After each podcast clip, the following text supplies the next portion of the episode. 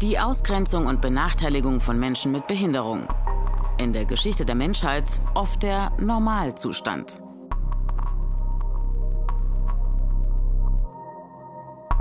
Das wohl schlimmste Kapitel, die Zeit des Nationalsozialismus.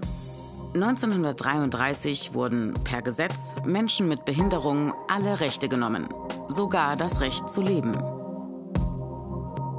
Menschen mit Behinderung wurden als lebensunwert abgestempelt. Sie sollten keine Kinder bekommen und wurden zwangssterilisiert.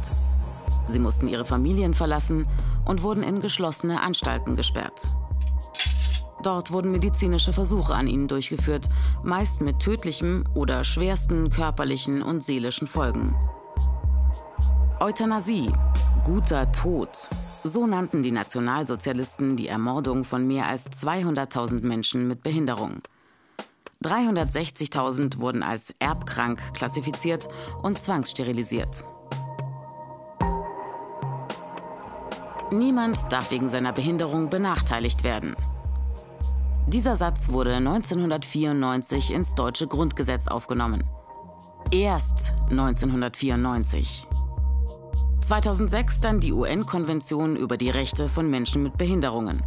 Gültig in Deutschland seit 2009.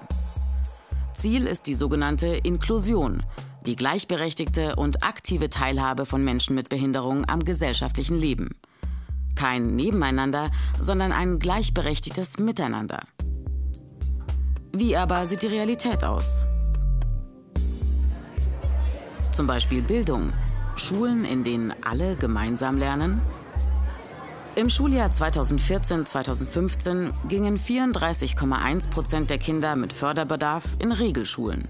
Noch sechs Jahre vorher waren es nur 18,4 Prozent. Die UN-Konvention zeigt also Wirkung. Trotzdem, Menschen mit Behinderung müssen im Alltag gegen viele Vorurteile ankämpfen. Und wirklich barrierefrei ist der öffentliche Raum auch nicht überall. Oft fehlen Rampen für Rollstuhlfahrer, Hilfen für Menschen, die nicht oder nur eingeschränkt sehen und hören, zum Beispiel Orientierungshilfen durch Farben, Markierungen, Licht, Geräusche. Informationen in Punktschrift für Sehbehinderte sind meist die Ausnahme, nicht die Regel.